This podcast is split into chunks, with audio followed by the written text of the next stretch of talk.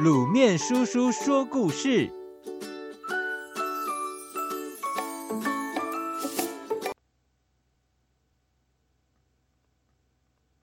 朱家三兄弟为了防止狼的偷袭，朱老三打算要盖一栋水泥房。经过朋友的朋友的朋友的介绍，他找到了黑猪大叔。大叔。听说您盖的房子是最物美价廉的，我很想请您帮我盖一栋。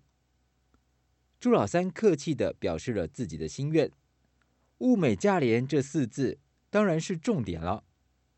没问题，黑猪大叔拍胸脯保证：“我一定会在最短的时间之内给你盖一栋最便宜、最坚固又最漂亮的房子。”来来来，看看这张图。这里呢，有几种款式，你选一种吧。朱老三选的 C 那一种，这一种虽然看起来没有 A 和 B 的漂亮，但是看起来好像最坚固。屋顶上还有一个装饰性的红色假烟囱。哎呀，你做了一个明智的选择。房子呢，既然是要住的，当然要非常的坚固。我保证。一定会给你最好的材料，就连你看不见的钢筋也会用最好的。于是朱老三满怀期望的回家去等了。他没有等太久，因为黑猪大叔的动作超快，效率超高，不到一个礼拜就派人来通知朱老三说房子盖好了。这么快？朱老三喜滋滋的赶紧过去。一边心里已经开始在计划要为新屋落成，把那两个哥哥请来家里坐坐。黑猪大叔呢，正站在门前等朱老三。一看到朱老三，笑眯眯地说：“嘿嘿，怎么样？你满意吧？以后还要请你多帮忙介绍一点生意啊。”朱老三里里外外、上上下下看了一圈，又回到门外，满意的端详着自己的新屋。黑猪大叔说：“我敢保证，别人绝对不可能盖得出那么物美价廉的房子。”嗯，看起来确实不错。两人正在谈话，远处一头大象不知道什么时候来到他们身边。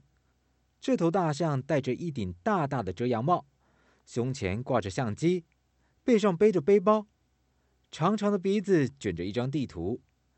他是一个迷路的观光客，看到朱老三和黑猪大叔，热切的想要问路。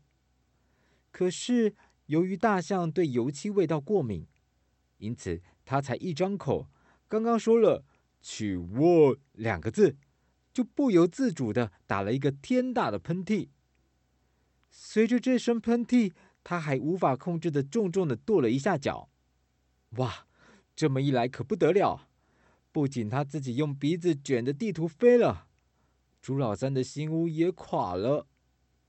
大象一看，生怕朱老三他们会找自己算账，急急忙忙说了一声：“哦，算了算了，我找别人去问吧。”说完，就火速离去，连地图都不要了。朱老三瞪着眼前的景象，生气的冲着黑猪大叔嚷嚷的：“天哪！”你还说你会帮我盖一栋最坚固的房子，这是什么房子啊？用饼干盖的房子也比这个要坚固。骂到一半，朱老三突然发现水泥墙里面竟是一些沙拉油桶啊、纸盒啊、玩具积木等等乱七八糟的东西，就是没有钢筋。他就更气了，气急败坏地说：“你怎么可以这样啊？”啊！这可不能怪我啊！黑猪大叔居然非常的镇定，甚至还很无辜。又不是每天都会有大象经过，也不是每头大象经过都会打喷嚏，又不是每头大象打喷嚏时都会跺脚。你你你这是什么歪理呀？朱老三气得简直不知道该说什么才好。这天晚上，朱老三气得一夜都没睡。真想不到，黑猪大叔原来是黑心大叔！可恶，可恶！哦，还是水泥房都是这么重看不重用的吗？他突然很想知道两个哥哥现在不知道怎么样了，特别是二哥，他的房子盖得理想吗？朱老三住的地方离二哥不远，于是第二天一早，他决定去拜访二哥。朱老二住在一个美丽的山谷。朱老二呢，向来喜欢山。不久前，他们三兄弟刚分手的时候，朱老二就和朱老三搬出来住。以前的老家只有朱老大一个人在住。很快的，朱老三来到山谷，远远的，他好像看到了二哥。可是好奇怪啊，手上提着菜篮的二哥，好像正对着一大堆横竖七八的木头、木棍和木条发愣。这是怎么回事啊？想了几秒，朱老三明白了，走到二哥的身边。二哥，你真的要盖一栋小木屋啦？这些就是你准备的材料吧？好多啊！没想到朱老二却转过头来，一脸沮丧地对弟弟说：“哎呀，其实啊，我已经盖好了，昨天才刚刚盖好的。到今天早上以前，我还有一栋可爱的小木屋。可是刚才……”我买菜回来，才刚要掏出钥匙开门呢，一阵风吹来，只是一阵微风而已，这栋小木屋就突然垮了。啊，天哪！连用火柴棒盖的房子都比这个强。朱老三问：“谁帮你盖的？”朱老二泄气地说：“哦，我自己盖的。”看来要盖一栋小木屋着实不简单，我实在不擅长。事实上，大家都知道，朱家三兄弟最擅长的就是盖茅草屋。这时，朱老二和朱老三互望一眼，心有灵犀，决定要回老家去看看。两人结伴走了快一个下午，回到了老家。可是，两人都觉得很困惑。异口同声地说：“我们没走错吧？这里真的是我们的家？怎么看起来完全不一样了？”兄弟俩正呆望着，朱老大回来了，看到两个弟弟，开心的不得了，卷卷的小尾巴兴奋的直打转。“哎呀，太好啦！你们回来喽！”朱老大冲过来，一把就抱住两个弟弟。朱老二问：“哥？”家里怎么不一样了？朱老大笑眯眯地说：“当然不一样，我把家里加大，也牢固了。哎，你们看，我现在也用了木材和水泥这些材料，不再只是单纯的茅草屋了。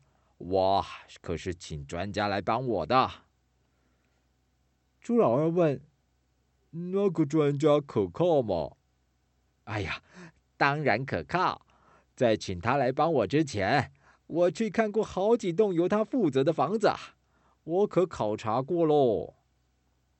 朱老三心里想，还是大哥聪明，哪像自己只看了黑猪大叔提供的图，那就这么轻易的相信了。不过，朱老三还是有一点不大放心，又问：“这样的房子可以防狼了吗？”啊。讲到这个啊，我有一件事情你们应该知道，那头狼就是我们原本一直很害怕的那头狼，它现在已经是我的好朋友喽。朱老二和朱老三都惊呼：“好朋友？这怎么可能呢？狼和猪怎么能做朋友啊？”